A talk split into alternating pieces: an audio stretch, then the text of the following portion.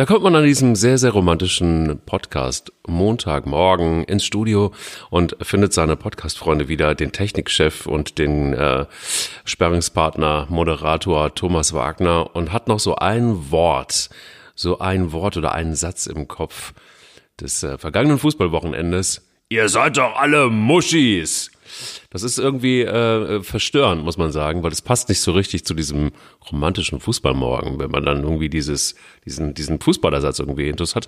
Aber es gab ja auch eine rote Karte und Holger Bartstuber, das hat mich ein bisschen gewundert, Thomas, der ist ja nicht bekannt irgendwie als jemand, der, der ausrastet, aber Mario Gomez hat gesagt, das ist ja sowieso, ist ja einfach nur übersetzte Fußballersprache. Du Pisser, also, warum fängst du mit so einem Thema an morgens? Ach so, das weiß ich auch noch nicht so genau. Es hat mich, es hat mich verstört, weil ich, weil ich dachte als Rosamunde Pilcher des äh, Fußballs, dass das alles äh, sehr, ähm, naja, ich sag mal, intelligent und harmonisch auf so einem Fußballplatz abgeht. Nee, Aber das, das scheint ja irgendwie. Das geht's auf keinen Fall. Pisser und Muschi, ja, Fußballdeutsch hat Mario Gomez gesagt. Ich find's bei Holger Bartstuber echt immer, also erstmal ziehe ich für dem wirklich alle Hüte, wie oft der verletzt war und dass der nochmal so wiedergekommen ist. Aber der hat auch schon zu seiner Bayernzeit, wenn der Interviews gegeben hat, der hat immer so ein hohes Stimmchen und dann hat er, glaube ich, manchmal versucht, auch mit so Kraftausdrücken oder mit besonders derben Bemerkungen irgendwo so seinen Status in der archaischen äh, Männerfußballwelt zu untermauern. Ähm, ja, ich würde sagen, ähm, Bildungsauftrag verfehlt, aber auf dem Fußballplatz darf sowas schon mal vorkommen, aber nicht am besten, wenn die Mikros in der Nähe sind. Gut, okay, aber ich finde alleine, dass wir jetzt mal Muschi gesagt haben in so einem Podcast, das zeigt ja auch schon davon, dass wir eins haben, nämlich Eier. Wir brauchen Eier. Der Podcast mit Mike Kleiss und Thomas Wagner. Okay, verlassen wir mal so die Niederung äh, des Fußballplatzes mit einer Sprache, die ich äh, überhaupt nicht vertreten kann. Allerdings muss man ja sagen, auf dem Fußballplatz war einiges los jetzt am Wochenende. Und äh, wenn wir mal einfach an die Spitze der Liga gucken, da ist eine Mannschaft, die eigentlich da gar nicht hingehört, beziehungsweise ähm, Bayern München ist da gar nicht. Und das hat seine Gründe. Und Nico Kovac, und das finde ich interessant. Wir machen ja keinen äh, Bayern-Podcast, äh, sonst müsste ich ja sowieso aufhören zu podcasten. Aber davon mal abgesehen, finde ich, ist, ist es so, dass bei Nico Kovac ähm, es ist nicht ungefährlich, ne? weil auch so ein äh, Louis van Gaal und auch ein Felix Magath waren ganz erfolgreich. Ich glaube, Magath hat zweimal das Double geholt und dann ist er geflogen. Van Gaal nur einmal und dann ist er geflogen. Und Niko Kovac hat einmal gezogen und ist äh, immer noch dabei. Also er hat sich wieder fangen können. Er ist also auf den Spuren des großen Felix Magath, aber da wird's eng, ne? Jetzt langsam. Ja, zuerst mal, äh, du hast natürlich richtig gesagt, also ungewohntes Bild an der Spitze, zwischen dem ersten und dem neunten nur zwei Punkte Unterschied und der schlechteste Tabellenführer, was punktemäßig äh, betrifft, seit Einführung der Fußball-Bundesliga. Also 16 Punkte, früher zwei Punkte Regelung umgerechnet nach acht Spielen. Das gab es noch nie, dass das für die Spitze reicht. Äh, ich habe letztes Mal schon gesagt, spricht für mich nicht für die ähm, für die Qualitäten der Bundesliga. Ich finde es aber schön, dass es endlich mal wieder spannend ist. Und Kovac hast du angesprochen, Van Gaal übrigens damals noch, der hatte sie sogar in der Saison davor noch neben dem Double ins Champions League Finale geführt. Das zeigt aber auch, bei den Bayern gibt's ja nur einen Anspruch. Du musst in der Bundesliga eigentlich immer oben dabei sein und du musst eine realistische Chance haben, die Champions League zu gewinnen. Ist ja beides noch gegeben. Aber wir wissen, Killer Kalle hat äh, Nico Kovac im letzten Jahr schon angezählt. Jetzt zum Beispiel, wenn man sich die Bilder anschaut, wie die beiden in Augsburg durch die Mixzone schleichen mit bewusst aufgesetzter, bitterer Miene und dann sagt Rummenigge, ich könnte was sagen, also Zeit habe ich, ich will aber nicht. Mein, ganz ehrlich, warum stellt man sich nicht hin und sagt, Leute, ihr braucht hier gar nicht zu spekulieren, wir stehen so kurz hinter der Spitze. Mein Gott ist im Moment nicht das, was wir uns vorstellen, aber die Pokale werden im Frühjahr gemacht. Ihr könnt spekulieren, wie ihr wollt. Niko Kovac ist unser Trainer. Machen Sie nicht weil gerade Karl-Heinz Rummenigge nicht so davon überzeugt ist. Ich sage auch nach wie vor, die Einkaufspolitik, die wir ja eigentlich dann mit Coutinho haben wir gesagt, da haben sie es gerade noch hinbekommen, wenn du gesehen hast, wie Hernandez darum gestolpert ist am Samstag. Es ist keine einfache Situation für den Trainer, aber klar ist auch, ob er so eine Herbstdepression wie im letzten Jahr nochmal überlebt, das wage ich wirklich zu bezweifeln. Ich glaube, sein großes Plus ist im Moment, obwohl ich Kovac schätze, dass es keinen adäquaten Nachfolger gibt. Na gut, wobei also ich kann mir vorstellen, dass, dass, dass äh, Killerkalle und, und, und Hönes, dass die auf jeden Fall schon irgendjemanden im Hintergrund haben. Das glaube ich eben nicht. Das glaubst du nicht? Nee, weißt du warum? Wir haben ja damals spekuliert, als Jupp Heinkes Trainer war, das ist ja noch gar nicht so lange her. Da ist ja Uli mit Blumenstrauß äh, zu Kando geflogen, nach Schwalmtal auf den Hof. Also Kando ist ja der, der Hund. Wenn, wenn, wenn Kando dreimal bellt, darf Jupp Heinkes Trainer bleiben. Jupp Heinkes war intelligent, gen war intelligent genug zu sagen, ich mach das nicht mehr. Und dann kam ja diese Hauruck-Aktion mit Kovac, äh, wo der Kontakt ja angeblich über den Fahr Fahrer von Uli Hoeneß, ein kroatischer Landsmann, hergestellt wurde. So, und selbst damals, ich glaube, Nagelsmann, Tuchel oder Klopp, das wären die gewesen von der natürlichen Aura. Nagelsmann ist jetzt in Leipzig, der wird das nicht machen. Bei Tuchel war der eine dafür von den Oberen, der andere dagegen und Klopp geht nicht zu den Bayern, zumindest jetzt nicht. Ich kann es mir eh gar nicht vorstellen. So, und jetzt ist halt die Frage, wen hast du denn? Jahrelang hat es ja bei den Bayern gereicht, von der Konkurrenz die besten Spieler und vielleicht auch die Trainer abzuwerben, aber der Fußball hat sich verändert. Ich würde sagen, Pochettino zum Beispiel von den Spurs, der im Moment auch echt ein großes Problem äh, in Tottenham hat, aber da ist halt die Sprache das Problem und ich glaube, wenn du kein Deutsch sprichst, wird schwierig. Wird schwierig, aber mein Tipp ist ja eher Sidan, wobei der mit der Sprache auch seine Probleme hat. Ja, der, der hat zu mir mal ein Interview, hat er gesagt, nee, er wird noch nicht mal gerne auf Englisch machen. Da ich Latein und kein Französisch hatte, kam es dann doch nicht zustande. Gott, oh Gott, oh Gott. Ja, aber das ist eine schwierige Situation. Also ich finde auch tatsächlich, er hat sich dann irgendwie aber auch mit, also ich verstehe nach wie vor nicht, warum sich, ähm, warum sich Kovac mit Müller angelegt hat, weil den Kampf konnte er eigentlich nur verlieren und ich bin mir auch ziemlich sicher, das ist jetzt auch so der Punkt. Ähm, da kommt ja wieder der Romantiker in mir und der, der, die, die Harmonieliese. Ähm, Fakt ist, das kann ich mir jedenfalls gut vorstellen. Fakt ist natürlich Quatsch, kann man ja niemand wissen. Aber so richtig angekommen ist Kovac einfach in dieser Mannschaft nicht. Und das verhindert auch mit Sicherheit so einen Thomas Müller auf seine Art und Weise. Und so der ein oder andere Spieler, der dagegen ihn schießt. Und das ist eine schwierige Situation. Dann hat er sich mit Müller angelegt, ähm, zieht ihn als Notgroschen gerade mal noch eben so, vielleicht, wenn er Lust hat. Und das sind natürlich dann auch in der Öffentlichkeit Dinge, die, die funktionieren so nicht beim FC Bayern. Wenn du da einmal, also wenn du, wenn du es da nicht schaffst, einen starken Trainer zu haben, Gefühlt ist aber immer so, dass es beim FC Bayern eine Mannschaft gibt, ähm, gespickt mit, mit Leuten, äh, die diese Mannschaft anführen und ähm, die entscheidet doch eigentlich, wer Trainer ist oder wer nicht Trainer ist, oder? Oder verstehe ich das falsch? Ich glaube, das Problem ist, du hast, das äh, muss ich wirklich sagen, du hast ja dieses Fable für die menschlichen Schwingungen. Deshalb bist du ja Rosamunde und du hast das, glaube ich, gerade richtig ausgedrückt. Irgendwie ist er nie so ganz richtig, hat man das Gefühl, in diesem Verein angekommen, obwohl er ihn ja schon als Spieler kennt.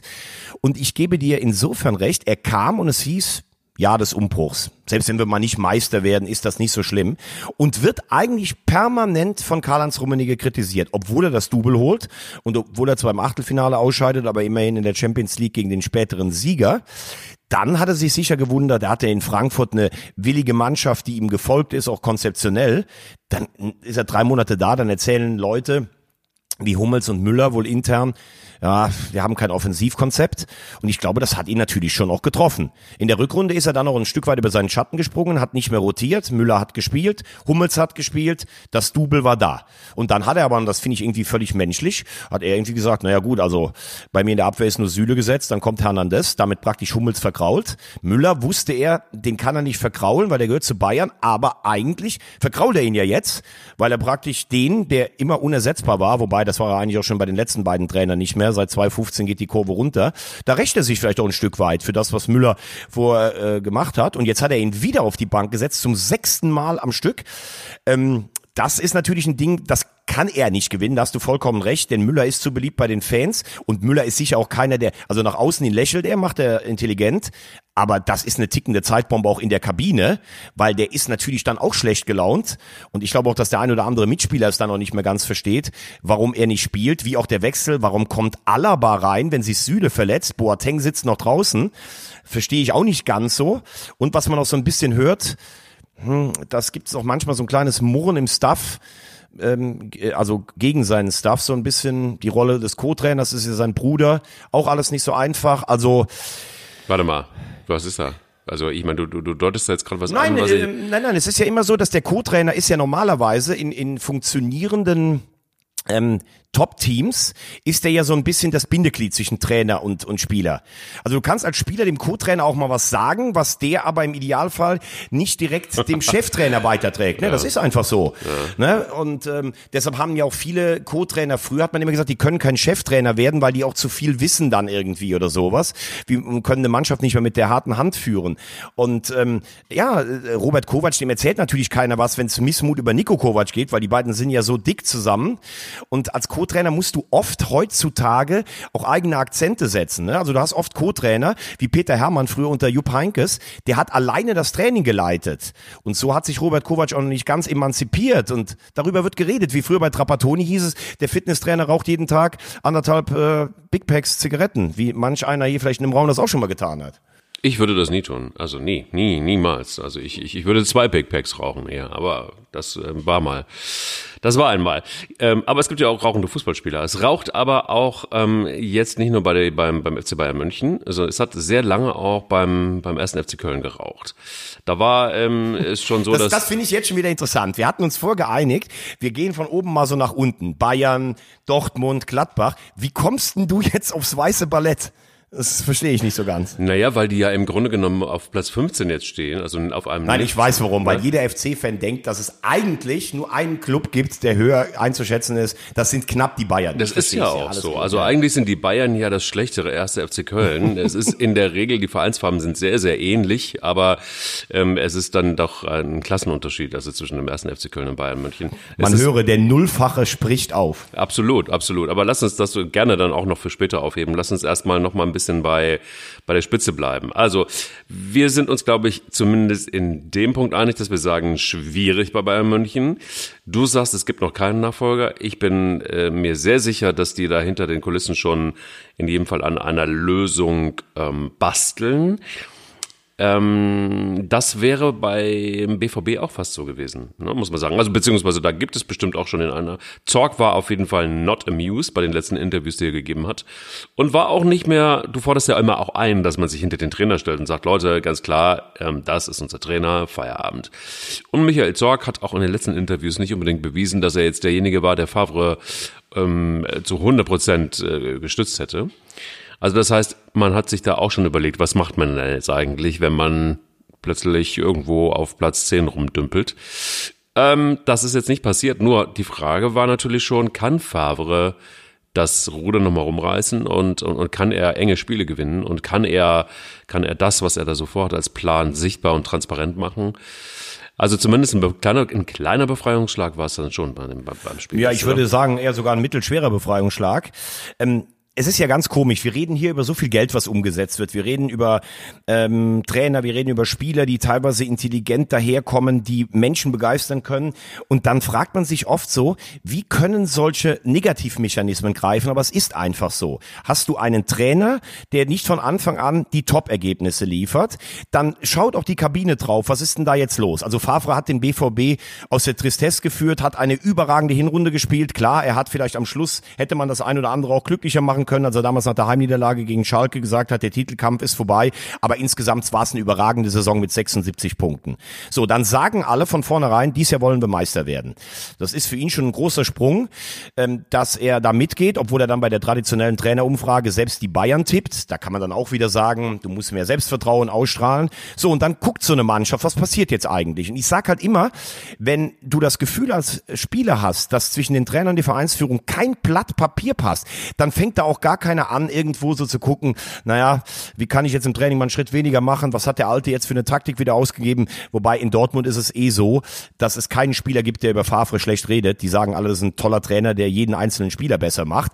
Aber Aki Watzke äh, gerade und auch Michael Zorg sind natürlich Profis genug. Und wenn dann Jürgen Klopp zu einer Buchvorstellung von Watzke nach Dortmund kommt und ganz Dortmund in einem Tränenmeer fast da liegt, oh, warum ist der nicht mehr bei uns, dann kann das für den Nach Nachfolger, kann das nicht gut sein. Ich habe immer schon mal gesagt, ich schätze Aki Watzke über die Maßen, ist einer, der Dortmund erfolgreich gemacht hat, der auch den Bayern mal Paroli bietet. Aber dieses Männerfreundschaftsklopp, da, das hat Tuchel schon nichts genutzt, weil er mit dem nicht konnte. Und Favre ist auch ein anderer Typ, das bringt den BVB ja nicht weiter. Das ist der erste Punkt. So, und dann hat Favre am Wochenende viel richtig gemacht. Sancho, der wichtigste Spieler neben Reus für Dortmund, suspendiert, ganz konsequent gewesen, hat ein bisschen die Taktik verändert, hat auch wirklich von außen mal mitgefiebert, was man ja immer haben möchte und es sah nicht gestellt aus. Er hat sich ja sogar in die Coachingzone von Marco Rose verlaufen und ja, dann haben sie 1-0 gewonnen. Jetzt ist punktemäßig alles wieder im Soll. Also ich glaube, er hat seine Stellung gefestigt, obwohl natürlich jetzt mit Schalke, Wolfsburg, Bayern, den zwei Spielen gegen Inter Mailand jetzt wirklich, und da würde ich sogar ins Phrasenschwein für Zahlen die Wochen der Wahrheit beginnen. Was mir aufgefallen ist, und das fand ich tatsächlich, ist es so in der Form noch nicht festgestellt, dass ähm, in dieser schwierigen Phase, in der ähm, sich der BVB befunden hat, und ich bin völlig bei dir. Also wenn du, wenn du ein Buch vorstellst und du lässt den Klopp ein und, und immer wieder dieser, und immer wieder taucht Klopp im, im, im Dunstkreis des BVB auf. Das, das macht ja überhaupt gar keinen Sinn für, wenn, gerade wenn die, wenn die Situation aktuell so schwierig ist, wie sie ist. Jetzt kann man natürlich sagen, ja, ich möchte ihn nicht ausladen, klar. Aber ähm, muss doch jedem klar sein, dass das dass das schwierig ist und dass das auch, ja, wie soll ich sagen, nicht unbedingt Ruhe reinbringt in, so, eine, in, so, einem, in so einem Konstrukt. Und in der Verlängerung habe ich gemerkt, was auffällig war, ich weiß nicht, ob du es auch gemerkt hast, dass überall tauchten Statements auf von ehemaligen Funktionären oder also aus Gladbach hast du Stimmen gehört, von Spielern, von Funktionären. Ähm, überall, wo Favre war, hat irgendjemand mal irgendein ein, ein lobendes Wort über, über Favre verloren, wo ich so dachte, sag mal, welche, welche Kommunikations- und PR-Agentur steckt denn da dahinter? Das ist ja irgendwie Du meinst ein, ein, ein lobendes oder kein lobendes Wort? ein lobendes, mehrere lobende Worte Ja. Ähm, von Menschen, die sich plötzlich meldeten und irgendwie eine Lobhudelei über über Favre ähm, ähm, ergossen, in die Medien hineingossen. Und das fand ich irgendwie schon ganz krass. Habe ich so in der Form noch nie erlebt. Das also, aber gefühlt war irgendwie halb Fußball Deutschland ist natürlich jetzt total übertrieben. Aber es gab von überall her Stimmen, die sagten, nein, geiler Trainer. Und zwar, äh, warum deshalb und deshalb und deshalb. Und äh, ich erkläre das auch nochmal. Und guter Mensch, guter. Ähm, Ja, äh, soll ich dir sagen, und so woran das liegt? Weil es wirklich so ist. Das ist ein ganz äh, feinfühliger, intelligenter, empathischer Mensch, der jeden Fußballer besser macht. Das ist so. Der hat eine Seite, die ist vielleicht, wie ja jeder Mensch Stärken und Schwächen hat. Und vielleicht kann man ihm das im Fußballgeschäft als Schwäche auslegen. Er ist teilweise un- entscheidungsunfreudig und er kann schlecht aus seiner Haut raus. Es gibt den legendären Spruch von Michael Preetz, damals bei Hertha BSC, wenn ich mit dem in den Supermarkt gehe und sag, was essen wir denn heute Abend, Fisch oder Fleisch, dann verhungere ich, weil der sich nicht entscheiden kann. Und Max Eberl hat, er hat mal gesagt, in den viereinhalb Jahren in Gladbach ist der fünf oder sechs Mal war der eigentlich schon weg, äh, wie er ja dann am Schluss auch zurückgetreten ist. Äh, Also das ist das so, das was man, aber du wirst keinen Spieler finden, selbst wenn die nach viereinhalb Jahren in Gladbach gesagt haben, dass ihnen oft der Kopf gequalmt hat, der ein schlechtes Wort über Lucien Favre verliert. Das ist einfach so. Also wie ist die Tendenz? Fängt er sich? Äh, Spielt Borussia Dortmund noch eine entscheidende Rolle dann im, im Meisterschaftskampf am Ende? Oder ist es so, dass das immer so ein Konstrukt werden wird, äh, dass es, dass es, dass es irgendwie sperrig ist? Von also Woche angenehm, Woche aber praktisch. sperrig. Bitte? Du meinst dann von Woche zu Woche praktisch. Ja, ja, genau. Ähm, ich habe vor der Saison getippt, dass sie eine gute Chance haben, Meister zu werden. Ich will davon am achten Spieltag nicht abweichen.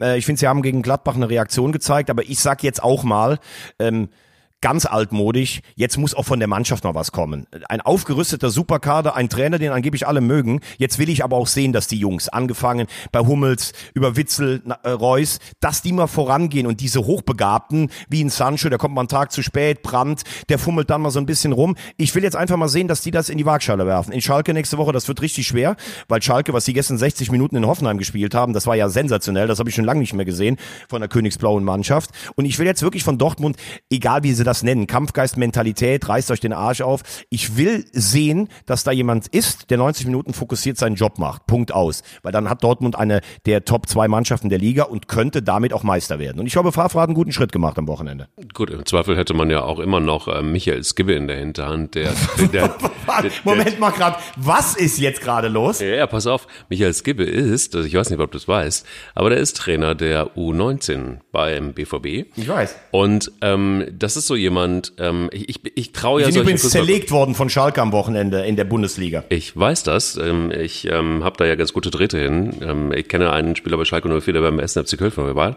Ganz gut. Und ähm, habe mitgekriegt, ähm, dass das ein grandioses 4 zu 0 war. ähm, trotz Mokoko, ja, trotz des Wunderkinds, der mit 14 in der U19 spielt. Aber das ist ein anderes Thema. Nein, ich, ich, ich glaube deshalb, also das ist natürlich jetzt sehr, wie soll ich sagen, das ist natürlich sehr, sehr ironisch mit Michael Skibbe, nur ähm, ist schon krass irgendwie, dass jemand ähm, wie Michael Skibbe Jugendtrainer der U19 ist beim, beim BVB. Was ich damit sagen will, ist, ich glaube, man ist gut vorbereitet beim BVB. Man ist gut aufgestellt und im Zweifel ähm, traue ich solchen Funktionären alles zu, dass sie eben ja sich so aufstellen, dass, dass das im Zweifel auch jemand mal übernehmen kann für eine gewisse Zeit. Und Michael Skibbe ist ein erfahrener Trainer. Nein, nein, also bitte jetzt ganz ehrlich, das ist doch jetzt nicht dein Ernst. Also Rosamunde, ganz ehrlich, jetzt muss ich, jetzt springe ich hier gleich aus meiner Hose raus. Ja, warte ab. Warte Also ab, warte ab. grundsätzlich hast du natürlich vollkommen recht. Es geht ja immer mehr die Tendenz dazu, wenn der Trainer fliegt, den U21, U23 oder U19 Trainer zu installieren. Gebe ich dir vollkommen recht. Aber das greift ja nicht bei Bayern oder Dortmund und vor allem das greift schon mal gar nicht bei Michael Skibbe, der sicherlich durchaus zu Beginn seiner Trainerkarriere ähm, ein paar vorzeigbare Erfolge hatte. Der war 2002 der fast gleichberechtigte Co-Trainer von Rudi Völler, hat eine sehr durchschnittliche Truppe zum Vize-Weltmeister mitgemacht. Sehe ich alles ein. Aber spätestens seit seinem vier oder fünf Spiele Intermezzo bei Hertha BSC, seit seinem Totalabsturz mit Eintracht Frankfurt, glaubst du doch wohl nicht allen Ernstes, dass Borussia Dortmund Michael Skibbe ein, die Mannschaft übergibt. Also ganz ehrlich, jetzt Jetzt fällt mir nichts mehr zu ein. Ja, das weiß ich. Das jetzt weiß muss ich, jetzt ich, muss ich das erstmal rauchen aus Ja. deinem Big Pack. Ja, das weiß ich. Ähm, mein Big Pack ist nur leider leer. Normalerweise war um die Uhrzeit schon alles weggeraucht. Aber ähm, das ist, wie gesagt, zehn Jahre her. Äh, ich glaube, die, die größten Erfolge von Michael Skibbe übrigens auch. Da schließt sich der Kreis. Nein, okay, dann lass uns doch einfach mal ähm, schauen, wenn du Rudi Feller angesprochen hast. Da hast du bei mir etwas angetriggert, was äh, bei mir wirklich äh, Fassungslosigkeit mittlerweile auslöst. Nämlich, wenn wir den Blick nach Leverkusen wagen wollen. Äh, die äh, Vizekusen eigentlich immer zumindest gut für einen Vizetitel, aber mittlerweile ist es auch nicht mehr das der Fall. Und ich bleib dabei, dass Peter Bosch es irgendwie nicht richtig hinkriegt in Deutschland. Das funktioniert mit Peter Bosch nicht so wirklich gut. Äh, Stimmt, hast du auch wieder gesagt. Ähm, Du hast ja gesagt, er ist für dich sogar einer der Kandidaten, die die Saison nicht überstehen werden. Das weiß ich nicht, solange man im Dunstkreis von Europa ist. Aber das kann man, glaube ich, ganz klar festhalten. Was gab es da für Lobeshymnen nach der Rückrunde, wo er sie noch in die Champions League geführt hat? Also dieses Jahr sind wir reif für einen Titel. Ich kann das nicht mehr hören. Das kommt äh, aus Leverkusen alle zwei Jahre. Dies gewinnen wir irgendwas, ein Pokal oder sowas. Jämmerliche Auftritte in der Champions League. Ich finde diese Mannschaft eigentlich von den Einzelspielern wirklich richtig gut. Auch mit guten Charakteren wie Volland, die Bender-Brüder und sowas. Ich weiß nicht, was, ich weiß nicht, was es ist in Leverkusen, was sie seit Jahren eigentlich auch wir reden jetzt über Vizekusen, da muss man übrigens sagen, da haben die überragend unter Klaus Toppmöller gespielt. Die haben Real Madrid im Finale an die Wand gespielt, aber das kannst du ja mit heute nicht mehr vergleichen. Heute Niederlage gegen Lok Moskau zu Hause, Niederlage gegen Juve, Niederlage in Dortmund, obwohl sie dann noch gut gespielt haben, Niederlage in Frankfurt und es ist da wirklich so, wenn du mal einen Big Point landen musst, wo du auch mal ein Ausrufezeichen gegen direkte Konkurrenz oder bei den heimstarken Frankfurtern setzt, dann schaffen sie es nicht. Bosch ist natürlich auch so ein Typ, ähm, hat ja gar keinen Bock, zum Beispiel mit den Medien zu reden, kann dann auch sehr, sehr schroff sein und so ein bisschen altklug. Ja, du kannst recht haben, das hat bei Ajax Amsterdam fantastisch funktioniert, bis ins Europa League-Finale damals. Vielleicht ist er ein Stück weit zu stur, vielleicht ist es wirklich die Komfortzone in Leverkusen, wo dir alles abgenommen wird. Vielleicht ist es auch so, weil du nie Feuer von der Presse kriegst, ähm, weil der Boulevard schreibt hier in Köln über Köln, der schreibt in Düsseldorf über Düsseldorf und Gladbach, über Leverkusen schreibt keiner. Das kann man gut oder schlecht finden. Nein, es ist einfach so. Ja, es gut. gibt keinen Druck für einen Spieler in Bad Bayer Leverkusen. Ja, geht. Also der Express gibt sich zumindest Mühe, ab und zu mal was über Leverkusen zu schreiben. Ja, wenn, wenn, wenn nach der Home Story mit Anthony Modest in Rodenkirchen, dann mit der Fotolove Story von Rosamunde Pilcher am Geisbockheim, vielleicht dem Nachwuchsleistungszentrum ähm, im Franz-Krämer-Stadion, der Foto, äh, der, der, falsch, der Home Story von Timo Horn und dem Krafttraining von Jonas Hector steht da ganz rechts unten, eventuell mal ganz kurz, Charles Aranguiz zu Chiles Fußballer des Jahres gewählt. Ich bin, bin komplett bei dir und das ist eigentlich das, was ich, was ich, ähm, äh, was ich ganz schwierig finde bei Leverkusen. Sie haben es einfach nicht richtig hingekriegt, eine Identität zu schaffen. Nach wie vor nicht. Also es ist, also ja, vergangene Zeiten vielleicht irgendwie mal. Dann gab es so die, in der Zeit der Brasilianer, da war dann irgendwie, ne, wo, wo sie alles aus Brasilien eingekauft haben, was irgendwie kicken konnte unter unter Kalmund noch. Da, da hat man dann irgendwie sowas gemerkt wie, ah, okay, jetzt international und Europa und jetzt macht das langsam Sinn und so. Und dann riss es wieder ab und seit, seitdem sucht Bayer Leverkusen nach der eigenen Identität. Du siehst es ja auch, das Stadion ist immer halb leer. Also das heißt, die Identifikation mit so einer Marke, und da komme ich jetzt wieder als, als, als Kommunikationsfuzzi, der sagt, äh, die ist einfach nicht, nicht, nicht wirklich geglückt. Also da gibt's nichts. Wofür steht denn Bayer Leverkusen? Das steht für ein Stadion, das mitten irgendwie hinter einer, hinter einer Brücke steht, zwischen Köln und Leverkusen. Und ähm, das war's dann auch. Das Stadion ist ganz geil. Also ne, wenn du das Absolut. So, wenn du das so siehst und wenn du drin bist, ist alles gut. Aber du hast nie das Gefühl, dass es geil ist, da Fußball zu gucken. Und das ist irgendwie total irritierend. Also du hast irgendwie so dieses, ich will jetzt auch nicht wieder kommen mit ja Werksmannschaft und so, bla bla bla. Also du brauchst ja irgendwie auch Sponsoren, um, um Leistungssport finanzieren zu können. Nur Fakt ist, mir fehlt da, du gehst, also geh selbst nach Bielefeld auf die Alm, ja, da hast du Historie, da hast du Smog, da ist alles da, heute Abend ja gegen den HSV. Dann hast du ähm, Köln, will ich gar nicht drüber reden. Also du hast so Fußballstadien, wo du gehst so rein und weißt, was du kriegst.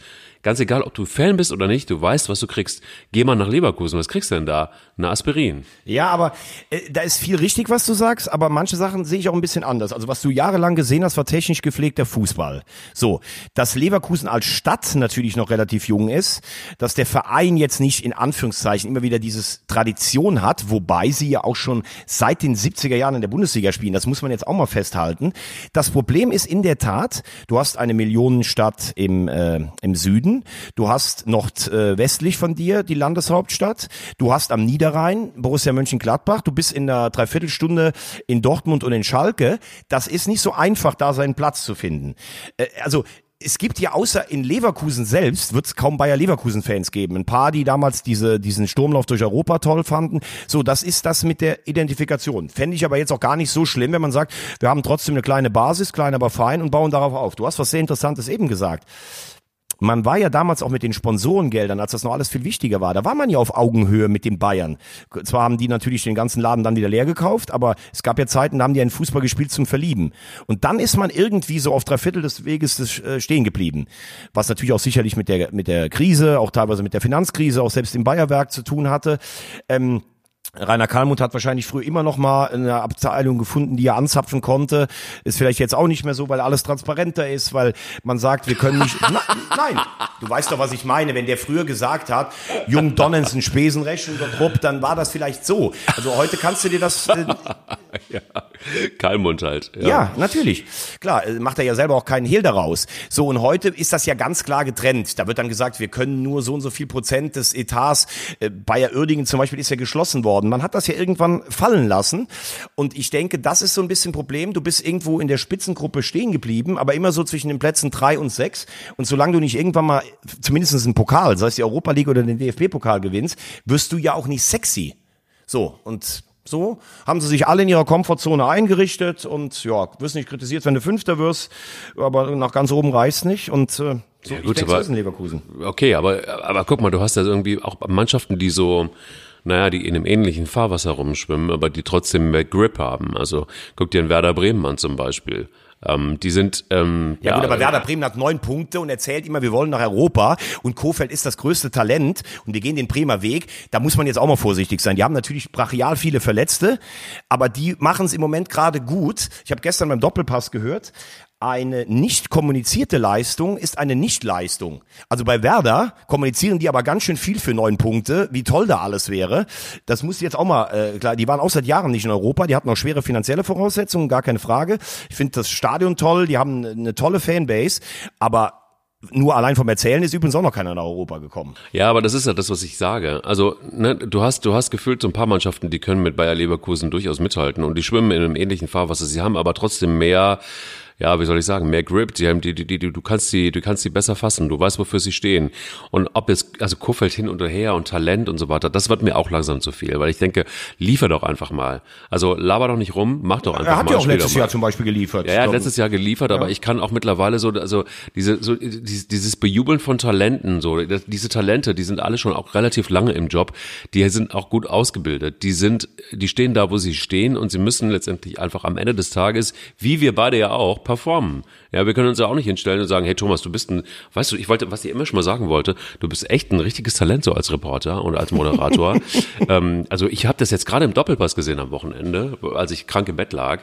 Ähm, ist es irgendwie schon geil. Du bist echt ein richtiges Talent. Ich habe hab vor allen Dingen was ich ja auch total geil finde bei dir, als du bist, also als, als Talent, ähm, ist ja, dass du es auch geschafft hast, bei dieser legendären Biermarke Gaffel ähm, auf, auf, auf einen auf einen, auf einen, äh, Bierdeckel zu kommen. Und du bist ja so ein Aushängeschild von Gaffel. Also du bist ja nicht nur ein Talent, sondern du bist ein richtiges Aushängeschild von Gaffel als, als Testimonial quasi. Wie, wie wird man sowas? Ganz ehrlich, äh, danke, dass du es ansprichst. Ich fühle mich echt ein bisschen geehrt, fast schon ein bisschen berührt. Ja. Ich mich auch. Das ist ja das Größte, was man, das ist ja das Größte, was man als nicht-Kölner erreichen kann. Als Immi, also komme ja aus der Nähe zwischen Main und Andernach am Lacher See, also zwischen Vulkaneifel und Rheinland, aber dass man auf einen Bierdeckel einer heiligen Kölner Biermarke kommt, das ist eigentlich das Größte. Ja, die haben damals irgendwann mal so angefangen, so ein paar Kölsche ähm, als Köpfe für ihre Bierdeckel zu nehmen. Zum Beispiel Caroline Kebekus, äh, damals Peter Stöger, als der FC in, den, äh, in die Europa League eingezogen ist, der Roncalli, ähm, Zirkusdirektor, ähm, weitere Persönlichkeiten, die auch immer mal wieder dazu kamen ähm, aus, dem, aus dem Kölschen Leben. Und äh, ja, ich muss ganz ehrlich sagen, als ich dann irgendwann mal an, in der Kneipe stand und dann das Getränk auf dem eigenen Bierdeckel, also das ist schon geil, muss ich sagen, wie, wie man ja eh sagen muss, also was gibt's denn eigentlich Schöneres? Also ich würde jetzt sagen, wenn wir nicht so früh wären, ein, ein, ein herrliches oh, eiskaltes Gaffel nach so einem ähm, nach so einem Podcast oder abends als Feierabendbier habe ich letzte Woche mit unserem Technikchef Thorsten getrunken. Also Ja. es gibt meiner Meinung nach nichts Besseres im Rheinland. Also ich glaube, ich würde mir jetzt ähm, um diese Uhrzeit vielleicht eher ein alkoholfreies. Ähm, haben die das auch? Ja klar, natürlich und vor allen Dingen für dich als Ausdauersportler gibt's ja extra isotonische äh, Getränke für danach. Also ich werde dir mal so ein ganzes Sortiment nach Hause schicken. Sehr, sehr gut, sehr, sehr gut. Also dann lass uns doch gleich einfach weiter. Du bist so talentiert, du solltest eigentlich viel mehr Werbung machen eigentlich und Werbung sprechen. Da, da hast du auf jeden Fall auch Talent. Lass uns von den Talenten doch einfach auch mal zum Supertalent ähm, äh, David Wagner schauen. Der hätte jetzt die Möglichkeit gehabt, wenn wir nach oben schauen, ganz nach oben zu klettern, hat es aber nicht so richtig geschafft. Was ist los bei Schalke? Das ist wirklich up and down. Also ich find's gar nicht, find's gar nicht down. Ähm, nein, Naja, gut. Also ich nein, meine, sie haben, äh, also Na, wir haben, ähm, wir haben letztes Mal drüber gesprochen, als Hoffenheim. sie, ja. Aber du spielst in Hoffenheim, die haben bei, zuletzt bei den Bayern gewonnen. Und Schalke hat Hoffenheim gestern 70 Minuten so dominiert, wie ich das lange nicht mehr gesehen habe. Das ist ein Witz, dass die dieses Spiel verloren haben. Man kann jetzt sagen, sie haben die Chancen nicht genutzt, sie haben auch zu wenig Hochkaräter daraus hergespielt. Aber du kannst in Hoffenheim verlieren. Alles gut, der hat auch immer gesagt, die Mannschaft ist in der Entwicklung. Schalke ist noch kein Kandidat für die Champions League, ist aber eine Mannschaft, die jede andere Mannschaft das Leben schwer machen kann. Und das werden wir sicherlich schon am Samstag sehen im, äh, im Revierderby für Dortmund, das für beide natürlich so ein bisschen den Weg nebelt. Du hast es richtig gesagt, verliert Dortmund, dann bist du wieder in dieser Auf- und Abbewegung. Wenn Schalke verliert, dann kriegst du vorgerechnet, hast jetzt seit drei Spielen nur einen Punkt geholt oder sowas. Aber da ist alles noch in Ordnung. Aber komm, ich weiß, wir haben jetzt über die ganzen Vereine gesprochen. Bayern, Dortmund, Schalke. Jetzt lass uns über den vielleicht größten Club in Europa sprechen. ähm, du meinst Union Berlin? Nein, deinen Club. Den ersten FC Köln. Ja. Also, Völlig überzeugend. Gestern 3-0. Gegen wirklich jetzt mittlerweile bemitleidenswerte Paderborner. Äh, ich ziehe meinen Tipp, dass sie die Klasse halten, äh, unter Häme und Spott von dir zurück. Das wird jetzt brutal schwer. Und der FC hat äh, das Spiel, was sie gewinnen mussten, sehr souverän gestern gewonnen. Die drei Punkte tun gut. Jetzt hast du zwei Spiele vor der Brust gegen ähm, Mainz und Düsseldorf. Wenn du davon eins gewinnst oder vier Punkte holst, dann gehst du ein bisschen von ähm, unten weg. Ich glaube auch, dass die Bundesliga im unteren Bereich schwach besetzt ist wie lange nicht mehr. Ja. Ähm, und der FC hat, das habe ich ja vor der Saison schon gesagt, hat ganz gut eingekauft. Ich finde Bayer Lorzer mit seiner ständigen Optimismus zur Schau tragen, Attitüde manchmal auch hat mich ein bisschen irritiert, aber hat gestern viel richtig gemacht. Er hat auf Schalke viel richtig gemacht. Das war ein Signal, muss man sagen. Also damit hat der FC äh, definitiv in die Spur gefunden. Also da muss ich jetzt sagen, ich, ich war von dir wirklich bis, bis zu diesem Zeitpunkt sehr begeistert als Talent, ähm, Moderationstalent und auch. Jetzt bin ich erwachsen Reportertalent. geworden, oder was? Jetzt bist du plötzlich erwachsen geworden und, und, und redest Unsinn. Ah, okay. Weil, ähm, weil, weil ich kann dir eins sagen.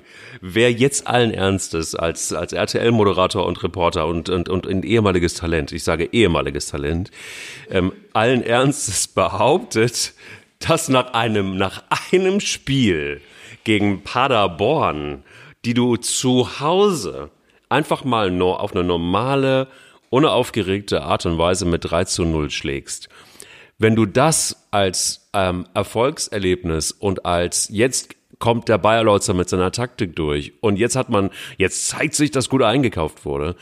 Also ganz ehrlich, ähm, da bin ich ganz anders, da bin ich sehr konservativ und sage, das war ein Muss-Sieg. Wenn du das nicht machst, dann musst du einfach sofort nach Hause gehen. Der, in den letzten 20 Jahren hat der erste FC Köln jedes Mussspiel, mit Ausnahme des Main-Spiels, wie sie in die Europa League gekommen sind, zu Hause vergeigt. Und äh, also am liebsten gegen Tabellenschlusslichter. Ja gut, aber irgendwann, also ich meine, ja klar, da, da ist der FC auch meistens abgestiegen, aber das will man ja nicht. Genau. Also ja genau. So Es das geht heißt, um nichts anderes als um den Klassenerhalt. Ja, ja, richtig, genau. Aber eben drum. Also das heißt, das ist jetzt das Mindestmaß dessen, was jetzt endlich mal her musste. Also aus der Historie raus bin ich völlig bei dir, dass man solche Spiele immer verloren hat oder regelmäßig verloren hat. Ähm, um das jetzt einfach mal umzudrehen, um sich einigermaßen in der Bundesliga zu etablieren und nicht schon gleich wieder runterzugehen, musst du so ein Spiel gewinnen. Und da jetzt daraus abzuleiten, dass ähm, das jetzt wirklich, ähm, ja, dass, dass der Bayer Lotzer da jetzt irgendwie durchgekommen ist mit seiner Taktik und so weiter, das finde ich viel zu früh. Das habe ich nicht gesagt. Ich habe gesagt, und du musst mir schon zuhören. Oh. Ja, ich bin gespannt. Du hast ihn ja von Anfang an angezählt. Ich bin einer der größten Kritiker, wenn es darum geht, sachliche Kritik am ersten FC Köln zu formulieren. Ich habe gesagt, wenn du dieses Start, wenn du dieses Startprogramm hast mit Bayern, mit Gladbach, mit Dortmund, hast dann nach ähm, sieben Spielen, ne, nach sechs Spielen hast du drei Punkte. Dann hat er auf Schalke gut aufgestellt und die Mannschaft hat auf Schalke sich diesen Punkt verdient. Und dann weißt du zwei Wochen, so jetzt kommt dieses Spiel gegen Paderborn, das für eine ganze Saison entscheidend sein kann. Weil wenn, wenn du es verlierst, ist es nämlich dann so, dass du bis Weihnachten unten drin hängst und dann wahrscheinlich auch Bayer Lorzer wirklich äh, kurz vorm Exitus ist, also hier beim FC. So. Und dann spielst du dieses Spiel gegen einen zugegebenermaßen total schwachen Gegner und gewinnst es so souverän wie gestern. Was willst du denn in der Situation mehr verlangen? Sie haben gestern diese Aufgabe gestellt bekommen, sie haben sie gelöst, sie haben jetzt sieben Punkte, es ist alles gut, sie haben Kontakt zu allen Mannschaften im Mittelfeld, haben jetzt die beiden Spiele vor der Brust. Gestern gab es diese Aufgabe, da gab es keinen Schönheitspreis und das haben sie souverän gelöst. Also, Punkt aus. Ich habe nicht gesagt, dass der Trainer ein Riese ist. Ich habe auch nicht gesagt, dass die Taktik toll ist. Ich habe nur gesagt, dass sie das gestern souverän nach Hause gefahren haben. Ja, also ja, ja, souverän war das in jedem Fall und ähm, ich sag Pflichtaufgabe. Warten wir es mal ab. Also ich denke, es ist, es ist in der Tat wirklich so, da entscheidet sich jetzt relativ viel und äh, vielleicht können sie den Schwung mitnehmen, aber ich finde tatsächlich bei den Ansprüchen, die man in Köln hat, und ich bin ja völlig bei dir, wir sind eigentlich uns alle, äh, allen einig, alle, alle sind sich einig, dass der FC in die Champions League gehört. Und ähm, das meine ich völlig ernst nicht. Äh, ja, nein, warten wir es mal ab. Also ich glaube, du hast recht, es kann jetzt in die eine und in die andere Richtung gehen. Das war jetzt ein Pflichtsieg, mehr sehe ich jetzt erstmal noch nicht. Ähm, ich finde tatsächlich einfach auch dein Argument, habe ich verstanden, jetzt schon die letzten 378 äh, Podcasts, dass du sagst, schweres Anfangsprogramm, oh, an, Anfangs, Anfangsprogramm. Oh Gott. Ähm, das System greift. Das nicht. System. Es, ist, es ist ein legendärer Trainer, Trainer auf jeden Fall jetzt schon neben Christoph Daum. Aber ähm, nein, lass uns, lass uns das vielleicht noch kurz sagen. Auch das ähm, Startprogramm des ersten FC Köln war jetzt natürlich eine harte Angelegenheit, aber es ist halt auch Bundesliga. Also du stellst dich an eine Situation, das wusste man vorher, sonst hätte man auch gleich sagen können, komm, wir bleiben lieber in der zweiten Liga. Also das muss man dann auch annehmen und natürlich ist das ein hartes Programm gewesen und das war auch durchaus grenzwertig, sich dann sowas auszudenken. Aber Fakt ist auch, dass man da irgendwie auch mal durch muss. Und genau, ich finde, ich finde jedenfalls, wenn man das zusammenfasst, am Wochenende hat Union gewonnen, war ein Heimspiel gegen Freiburg, die du ja so hoch gelobt hast. Das war wichtig, dass man das Gefühl hat, wir können auch zu Hause Spiele gewinnen. Ähm, Mainz ist wirklich in einer schwierigen Situation, ähm, verlieren so Spiele dann noch durch einen Platzverweis. Das wird übrigens am Freitag für mich ein hochinteressantes Spiel Mainz gegen Köln, weil die Mainzer in der Vergangenheit es ja immer geschafft haben, aus einer schwierigen Situation Situation dann doch rauszukommen. Ja. Ich finde Augsburg, äh, sage ich nach wie vor, trotz wirklich großem Kampf und ein Punkt gegen die Bayern. Äh, ich hatte ja vor der Saison, du weißt es, getippt, Augsburg und, und äh, Düsseldorf waren meine Abstiegskandidaten. Düsseldorf, Friedhelm Funkel ist einfach ein Phänomen. Die Mannschaft hat sich gewehrt, das war ein Ausrufezeichen am Wochenende. Also ich denke, ähm, die Tabelle, wird sich jetzt so ein bisschen teilen. Die ersten acht, neun spielen im Europa und die anderen neun spielen gegen den Abstieg. Äh, vielleicht mit Platz zehn, vielleicht Hertha BSC ist dann alleine im Mittelfeld. Ähm, aber das wird uns auf jeden Fall genauso wie es oben spannend wird, wird es uns unten beschäftigen. Und deshalb würde ich jetzt mal vorschlagen, ich weiß, ich bin zweitklassig als Rothose. Aber lieber Mike, lass uns doch ganz kurz einmal auf die Situation in der zweiten Liga blicken. Äh, der VfB Stuttgart ähm, vor zwei Jahren von seinem Präsidenten als auf dem Weg zur dritten deutschen Fußballmacht tituliert, mit seinem vor Selbstvertrauen oder in Selbstvertrauen badenden Trainer Tim Walter. Zweite Heimniederlage gegen Wien und jetzt gegen Kiel. Und heute Abend wird auf der Alm, die du eben schon angesprochen hast, der Tabellenführer ermittelt. Bielefeld oder der HSV? Wie siehst du die Situation? Ach, da bin ich eigentlich relativ entspannt. Was Interessiert dich gar nicht, zweite Liga, ne? Die zweite Liga ist eigentlich nicht so auf meinem Radar. Aber ähm, Klar, als FC-Fan. Als FC-Fan, da, da, da, da kennt man sich mit der zweiten Liga jetzt nicht so gut aus. Ähm, ich bin, bin relativ ruhig, was den HSV. Du weißt, es ist meine zweite Lieblingsmannschaft neben dem ersten FC Köln. Das habe ich immer gesagt und das bleibt auch erstmal so. Ähm, ich ich hab da, bin da relativ, relativ, relativ cool, weil ähm, der HSV mit, mit Hacking halt einfach eine Konstante hat und eine Konstante sich erarbeitet hat und die heißt Sicherheit und auch irgendwo, also ich finde, sie sind jetzt nicht die kreativste Fußballmannschaft, aber das musste auch in der zweiten Liga nicht, nicht sein. Ja, wobei mit Kittel zum Beispiel finde ich schon, also der gefällt mir richtig gut, muss ich sagen. Ja, klar, die haben einzelne gute, richtig gute technisch. Auch Hand, wenn er nicht ständig jedes zweite Spiel verletzt wäre, wie heute Abend zum Beispiel wieder. Hand ist für mich jetzt irgendwie tatsächlich irgendwie so ein, so ein, so ein, so ein verlässlicher Spieler geworden. Der war mal ein Talent, ähnlich wie du, ähm, aber er ist, er ist verlässlich tatsächlich geworden, ist erwachsen, er, ist, er ist erwachsen geworden. Ich bin am Erwachsenwerden am ersten FC Köln gescheitert. Das können wir schon mal zusammenfassen. Das ist auf jeden Fall schon mal, auf jeden Fall schon mal gesetzt und Hand ist halt auch irgendwo am HSV gescheitert oder mit dem HSV gescheitert. Jetzt berappelt er sich wieder und das tut gut. Ich glaube, das tut auch nicht nur der ganzen Stadt gut, das tut auch übrigens mal einem Dieter Hecking gut, weil er einfach ja, aus seiner Expertise heraus eine gute Mannschaft geformt hat, die, ähm, die sehr beständig spielt, die ganz äh, völlig zu Recht da oben steht, wo sie steht. Und ich glaube auch, das wird dieses Mal in der Tat, weiß nicht, wie es dir geht, aber da habe ich überhaupt gar keinen, nicht mal einen Anflug von Irritation, dass der HSV das nicht schaffen könnte, Boah, wieder aufzusteigen. Also wenn man HSV-Fan ist in den letzten zehn Jahren, dann hat man eigentlich an allem Zweifel. Ich sehe es aber wie du. Ich finde, sie sind gut aufgestellt. Sie wirken stabil, wobei mir die beiden letzten Auswärtsspiele nicht gefallen haben. Bei Pauli und in Regensburg jeweils die erste halbe Stunde total verschlafen, so mit der Attitüde des HSV vor 40 Jahren. Wir schauen erstmal, was der Gegner macht und der Gegner war einfach aggressiver und wenn du keine Läufe selbst in die Tiefe machst, dann gibt das gibt's äh, da nichts. Ich bin insgesamt überrascht, dass Stuttgart zwei Heimspiele verloren hat, äh, weil ich das Spielermaterial und die ähm, das Potenzial da schon für sehr hoch einschätze. Ich habe vor der Saison gesagt, für mich ist Bielefeld neben Heidenheim die Zweitligamannschaft, denen ich am meisten zutraue. Die haben von den Punkten her sind die die beste Zweitligamannschaft des gesamten Jahres 2019. Die Alm ist wirklich, wenn die voll ist, das ist auch ein Faktor. Haben vorne mit dem alten, in Anführungszeichen, voller Respekt gesagten Fabian Klos einen guten Stürmer drin. Das wird für den HSV eine richtige Nagelprobe. Ähm, also die drei müssten meiner Meinung nach hier oben stehen, wobei ich natürlich dann hoffe, dass der HSV die ersten zwei Plätze belegt. Ja, und was dahinter passiert, ist ja auch irre. Ne? Also dieses Spiel Aue gegen Nürnberg vom Wochenende. Äh, ich gucke auf den Live-Ticker, da steht's irgendwie in der 80. 2-2. Dann gucke ich nochmal drauf.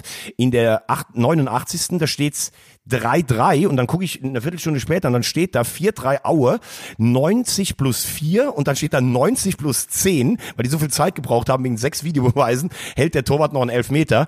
Also der Club glaube ich nicht mehr, die haben zwar ein paar ganz gute Ansätze, St. Pauli auch, für nach oben nicht. Also ich sag HSV Stuttgart und Bielefeld wird Dritter und Aue würde ich wünschen, wenn sie ganz lange oben bleiben würden, weil das finde ich faszinierend, was die da arbeiten. Das ähm, tun sie übrigens schon. Mit, mit dem Kampftaucher, Herrn Leonard als Präsident. Ja, das ist irgendwie für mich tatsächlich auch so ein Phänomen, muss man ganz ehrlich sagen. Der ist ja, also der räumt ja alles weg, was was was äh, was nicht, was ihm nicht gehorcht, auf eine auf eine sehr eigene Art und Weise, um das mal so vorsichtig zu formulieren. Ähm, äh, Fakt ist aber auch, und da bin ich mir sehr sicher, dass das auch eine, eine Rolle spielen wird dieses Mal. Und ich bin nicht ganz bei dir. Ich könnte sogar mir vorstellen, dass ähm, dass die noch mal so einen Schub kriegen. Und die Tendenzen beim VfB Stuttgart sehe ich im Moment tatsächlich eher negativ. Also ich könnte mir gut vorstellen, dass Auer, und jetzt kommt wieder das, das Orakel der zweiten Liga, dass Auer sogar den direkten Aufstieg schaffen kann, also sich auf die zwei vormogeln kann, ähm, mindestens aber auf die drei. Also Auer wird, werden wir nächstes Jahr in der Bundesliga sehen. Jetzt, jetzt habe ich Angst, weil ich würde normalerweise alle Argumente auspacken, warum das nicht stimmt. Aber du hast letztes Jahr schon ganz früh bei Union Berlin gesagt, die steigen auf. Und du hattest recht. Ähm, ich glaube zwar, dass Union Berlin per se bessere Voraussetzungen für sowas hat, hat als Aue, aber ich würde, wie sagt Steffen Freund, mein Kollege immer, Aue! Ähm, ich würde die niemals, äh, ich würde die niemals ausschließen. Ich ziehe alle Hüte, die ich habe, aber äh, also bitte nach Union nicht auch, noch, auch Aue vom HSV. Ähm, ganz ehrlich, dann äh, ja, dann weiß ich nicht mehr, was ich in meiner äh, in meiner rothosen Verzweiflung tue. Aber ich bin mal optimistisch. Du hast gesagt, der HSV steigt auf mit Hacking. Also ich schließe daraus, der HSV und Aue steigen auf und Stuttgart und Bielefeld kämpfen um Platz drei. Habe ich richtig verstanden? Ne? So sieht's aus. Eventuell könnte es allerdings auch noch sein, dass ähm, äh, also nee, an, lass es mal andersrum. Ja, lass uns mal, lass uns mal so stehen. Was mich total irritiert, ist ähm, zum Beispiel so eine so eine Mannschaft wie Holstein Kiel. War jetzt irgendwie relativ lange wurden die gehypt in der zweiten Liga, waren kurz vorm Aufstieg und jetzt dümpeln sie darum. Ähm, krass auch Darmstadt 98, was da daraus geworden ist. Ähm, Hannover 96 haben wir schon oft drüber gesprochen. Ja, ja die, die also, Mannschaft mit dem einem der größten Potenziale im deutschen Fußball, der Club, ich weiß, ja. Welcher Club? Ja, Hannover 96 hast du damals gesagt, ah, das ist doch so eine starke Marke, das ist so. Ja, das kriege ich jetzt die ganze Zeit um die Ohren gehauen. Ich finde auch nach wie vor, dass Hannover 96, ich bleib dabei. Ich, sie gehören für mich wirklich, sie gehören für mich in die erste Liga, ist so. Aber das hat eine andere, das hat ja andere Gründe. Komm, komm lass uns, bevor du jetzt wirklich hier irgendwo abgleitest, lass uns zum Schluss, ich glaube, wir sind schon fast an der 50 Minuten äh, Marke. Lass uns noch die Champions League äh, Spiele diese Woche kurz ähm, kurz tippen, bevor du dann ich hoffe, wieder mal eine Geschichte hat, die Rosamundes äh, Herz erweicht. Also ich sage Atletico Madrid gegen Bayer Leverkusen 2-1. Was sagst du? Äh, das wird ein klares 4 zu 1 werden. Piräus gegen die Bayern sage ich 2 zu 3. Mm, Das wird ein äh, 3 zu 1 werden. Für Piräus? Für Piräus. Habe ich übrigens, äh, nee, gut, ich kann die Geschichte nicht erzählen. Nee, kann ich sie nicht erzählen. Vielleicht beim nächsten Mal ein bisschen um. Äh, ich war mal in Piräus, habe ich ein sehr nettes Erlebnis gehabt. Ich bin sehr gespannt auf, das, auf dieses Ja, ja, mit Erlebnis. einem deutschen Funktionär. Oh, mit einem deutschen Funktionär. Ja, ja, im, im Stadion von, von Piräus. Leipzig gegen Zenit äh, sage ich äh, 2 zu 1. Das wird ein 0-0. Und Inter Mailand gegen Borussia Dortmund 1 zu 2. Das wird ein Debakel für Borussia Dortmund. Das wird ein 3 zu 0 für Inter Mailand. Okay. Die sind wirklich gut drauf mit Konter, aber die haben Ja. im ersten Spiel zu Hause gegen Slavia Prag ähm, nur 1-1 gespielt. Also ich setze auf Dortmund, aber das ist ja interessant. Da können ja unsere Hörer mal überprüfen, wie es denn dann aussieht zwischen Rosamunde und dem Talent ähm, in, in Sachen Tippsicherheit. Auf dem ewigen Talent. Genau, genau, Dem genau. ewigen Talent. Also ich habe leider für diese, für diese, für diese Podcast-Folge keine wirklich gute Nachricht. Ähm, es ist aber eine Nachricht, die, wo wir alle mal zusammenstehen müssen, auch wenn es ein Spieler des ersten, äh, Quatsch, des ersten, des ersten FC Bayern, genau, Schalke 05. ähm, du weißt ja, ne, ich als Talent muss mich auch irgendwie, nein, ähm, Niklas Süle, das ist etwas, was ich ganz, ganz, ganz bitter und ganz, ganz tragisch finde. Der hat einfach schon üble Ver Verletzungen gehabt ähm, und jetzt ist es Kreuzbandriss, glaube ich. Ne? Und ähm, das bedeutet sechs Monate ausfallen und das Mindestens. bedeutet Er hat beim ersten Mal, er hat sich ja dieselbe Stelle und äh, hat damals, Sie haben jetzt mal geschrieben, 200 Tage war er nicht dabei. Also das heißt sogar deutlich mehr als ein halbes Jahr, fast sieben Monate. Ähm, und äh, gestern habe ich eine Sendung gesehen bei den Kollegen vom Bayerischen äh, Rundfunk. Da wurde erklärt, wenn dieselbe Stelle zum zweiten Mal reicht, dass es reißt, dass es halt auch immer schwieriger wird, das Knie zu stabilisieren. Äh, das heißt, ihm fehlt für seine körperliche ähm, Spielweise vielleicht dann noch so ein bisschen ein Stück weit Zutrauen zum eigenen Körper, was ich nicht hoffe. Aber wir haben jetzt Oktober, wenn wir weitergehen, ein halbes Jahr, dann sind wir im April. Er hat noch einen Monat mehr gebraucht, Mai. Das heißt, du kannst eigentlich in dieser Saison mit ihm zuverlässig nicht mehr planen, äh, weil man ja oft auch äh, nach einem ganz, gut, äh, ganz guten Start nach einer Verletzung dann nochmal genau dieselbe Zeit braucht, um wieder aufs alte Niveau zu kommen. Also für die Bayern Richtung Champions League keine gute Nachricht. Für den Jungen tut's mir unheimlich leid. Ähm, das ist eigentlich ein total bodenständiger, sympathischer Kerl. Gute Besserung auch an, an der Stelle. Ich weiß zwar nicht, ob er unseren Podcast hört, aber wenn alles Gute und natürlich auch für die Nationalmannschaft. Ich denke, wir sollten beim nächsten Mal mal diskutieren, ob dein Freund Yogi nicht doch bei Mats Hummels nochmal anruft, ähm, weil ja auch Rüdiger und Ginter und die alle angeschlagen sind und Tar auch nicht so stabil. Bin ich mal gespannt, wie er das löst, der Bundestrainer. In jedem Fall wünschen wir ihm alles, alles Gute und einen schnellen Weg zurück. Und ähm, er hat es ja schon mal geschafft und deshalb hat er vor allen Dingen eins bewiesen, nämlich Eier. Wir brauchen Eier.